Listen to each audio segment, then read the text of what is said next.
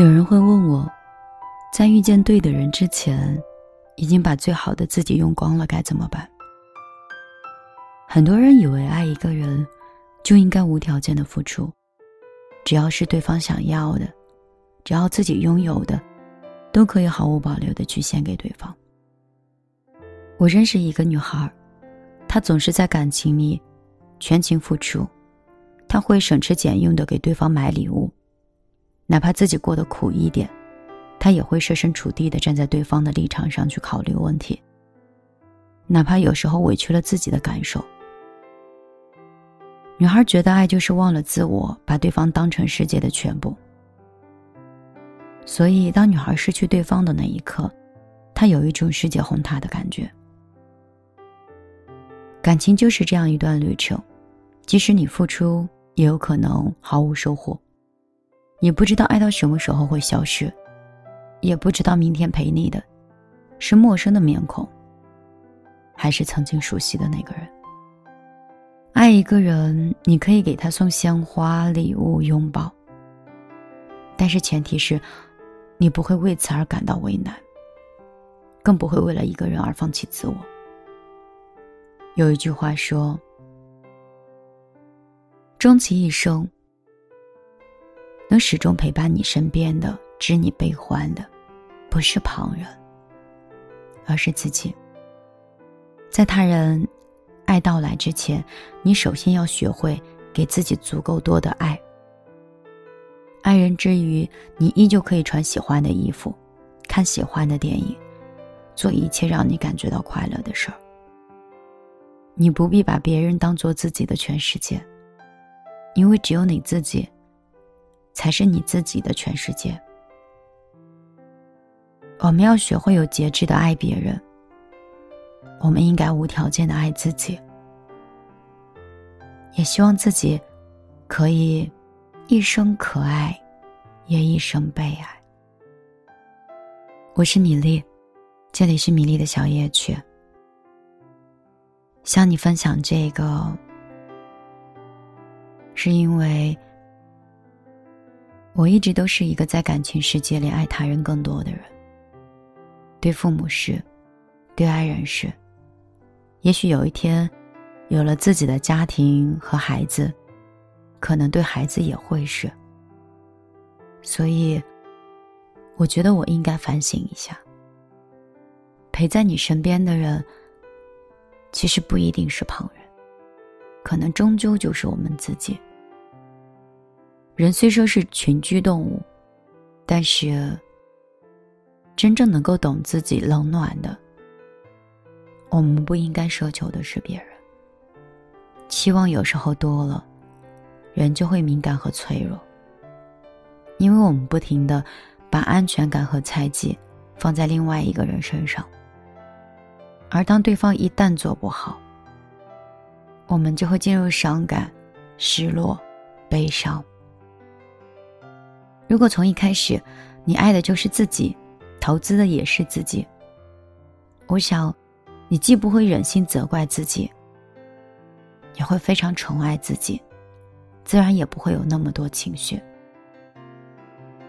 所以，学会爱自己的人，都是很成熟的人吧。我这两天情绪，就像是。就像是我们这里钱塘江的涨潮，翻江倒海的，浪花很高。我想到了十年前的离家出走，想到了父母和哥哥姐姐的样子，想到了无数的眼泪，想到过经济的贫瘠，想到过我自由自在的模样。而十年后，我终于拿到了我之前我一直跟自己说的：房子会有的，只在一个人名下，不是来源于别人的馈赠；车子会有的，你会买自己喜欢的车型，开着你喜欢的车去任何你想去的地方，跟你喜欢的人。你不需要再看特价的机票。你可以去自由支配自己的金钱。目前来看，除了我的工作比较忙，时间上有局限以外，其他的我都已实现。但是，我依然没有办法实现的是，在我的家庭里，我的父母总是永远吝啬给予我更多的爱。我很像是樊胜美和苏明玉的结合版。我不知道你对这两个人物够不够清晰。电视剧里面的都挺好，是我高中同学看到以后跟我说：“你知道苏明玉那个角色吗？太他妈像你了。你家人应该比他爸妈还作妖吧？”其实听着挺不爽的，因为那是我爸妈，虽然你都知道，我也哈哈一笑，但总觉得还是挺心酸的。有的时候又觉得很像樊胜美，爸妈的软弱和爸妈北方的这种三观，压得你有点喘不过气。我昨天还在歇斯底里的问他。一定要这样对我吗？一定要这样吗？为什么一定要把他们吃剩的那些骨头逼着我去吃？只有我接受了他们吃剩的那些呕吐出来的脏东西，你觉得我赶紧吃他们吃剩的，抹干净的，也算是你们照顾过我，这样你就可以心安理得，然后。把你们的余生交给我，由我来照顾。其实大可不必如此的。有的时候，我总是觉得，很多东西都是一块遮羞布。那种做法，只是会让自己看着舒服一点而已。对你完全没有尊重，没有理解。即便他知道委屈你了，他也会解释说。怎么办呢？你是女孩子呀，你厉害呀，你过得好呀，你哥他们不行。一千比一的比例，我哥出行两千万，我出行一千块。如果我家像以前一样富有的话，我哥继承一个亿。我可能只有一百万，而当家里一贫如洗的时候，就是你哥哥不行，你什么都好，所以你应该做很多女儿应该做的事。我真的很想嘲笑我的父母，甚至嘲笑我两个兄长。打心眼里，我看不起你们。我可想告诉他们了，女儿怎么了？十年前的时候，就是这样的观点，逼着我立刻出来。十年后，我以为我远离他乡，从北方飘到南方，我就可以摆脱这样的家庭，摆脱这种我觉得的不公平，摆脱这种恶心的感觉。十年后，家庭的天翻地覆的变化，最终还是没有逃离过命运。我甚至知道。我把爸妈接到杭州之后，将会接下来迎来的是什么样的生活？无论我做再多的努力，做再多的付出，可能都抵不过哥哥。也许，我所努力的创造的所有的家具，妈妈都会连锅都会端给哥哥的那一种，而我不争气的哥哥，就因为。爸妈的这种溺爱，像是一个妈宝男一样，只做事情从来都不善后。有一次我在工作的交流当中，哥哥依然居高临下的告诉我你应该怎么做怎么做，并且告诉我他上亿的项目是怎么规划的。以前我小，他们讲什么我都听。可是就在两年前的时候，我对工作产生了很大的质疑。我跟他说：“团队有你那么好建立的吗？手里的核心有几个？新疆的大学生有那么好招吗？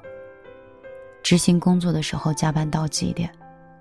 项目合作谈下来的时候，对方的合约里面有没有加这几项？”我哥被我问得哑口无言。我跟他说：“你就不适合做生意。你虽然在很高端的圈子里，可以接收到很多机会，也可以接收到很多信息。可是你真的去完成这些的时候，那是非常考验一个人毅力的。”我说：“这些年你们总觉得我做的很成功，那是因为我晚上基本上从来不休息，经常加班加夜，赶通宵。最夸张的一次。”赶了五天通宵，早晨头昏脑胀，喝上一杯热豆浆，毅然决然的冲进公司。就是在这种状态里，公司还是会在面对风险的时候，只具备了一部分的抗风险能力，还是不够坚强，不够屹立不倒。你呢？打游戏。下军棋，聚会吃饭刷手机，那么多想法，是靠这些维系下去的吗？为什么这十年你的每一笔钱、每一个项目从来都没有成功过？是因为爸爸永远都会为你买单。只是爸爸现在老了，买不动了。我哥觉得我很傲慢。那是我们最后一通电话。我们再也没有通话过。偶尔的几次微信当中有提及过借钱，我是分文都没有给过的。包括父母这边，我也很少会给大笔的钱，因为我知道，我爸是那种有一点钱都不会花到自己身上的人。那天父亲还在不停的跟我哥哥想办法，怎么样把自己手里仅有的钱。家里面仅剩的一点地、一点房，全部都卖掉，目的是给哥哥创业，给他们还债，怕他们过得不好。我昨天晚上我知道妈妈旁边就是爸爸在听电话，我就说：“卖肾吧，你还有两颗肾，妈妈可以卖血，还可以继续供养他们。”我觉得。我可能没有办法跟爸妈在一起相处了，这是让我觉得内心很波涛汹涌的一种状态。因为我们在一起的时候，我只会觉得我是一个女儿，就像一个天生的保姆跟奴隶一样。他们觉得我做的所有的事情都理所应当。如果我过得很好，我应该理应把自己的东西都给哥哥。你的熬夜，那是你自己拼的，你应该。可是他儿子不可以，这种感觉让人觉得真的很恶心。无论你多么孝敬，无论是你在杭州给他们安排的有多么的贴心，都毫无意义。因为他们的传统观念里，就是只能跟儿子就是儿子好。我儿子可能现在很穷，但以后就会好的。可能还是我太年轻吧，还在讲究公平，还在奢侈父母对你的爱，应该都是一样的。可是我现在一点都不这么认为，我开始计较。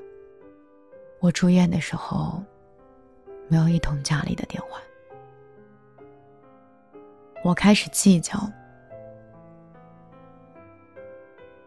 我在创业一贫如洗的时候，一年家里没有一通问候。我开始计较，在我低谷的世界的时候，他们没有真正的善待过我。以前我总不想让心里失衡，不愿意多想。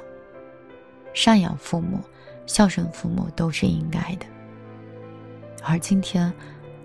我却觉得，我是一个独立的个体，我应该多爱我自己。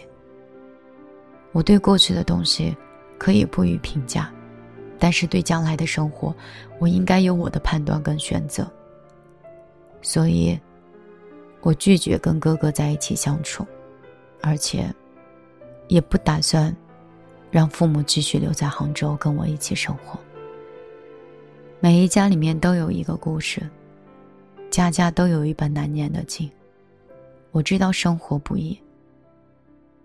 我很多时候不愿意用道德的观点和传统的理念去束缚一个人，因为每个家庭都不同，所以我不需要谁的感同身受，甚至也不需要太多的安慰。我只是觉得小夜曲，小夜曲也好，听见花开也好，这里就是一个真实的记录米粒的生活，记录。真实故事的一个地方，有正能量，也有低落的情绪，有爱情，也有亲情，有满心斗志，也有无可奈何。只要故事源于真实，我相信我们都是爱听的。好了，今天就讲到这里了，我们下期节目再见了。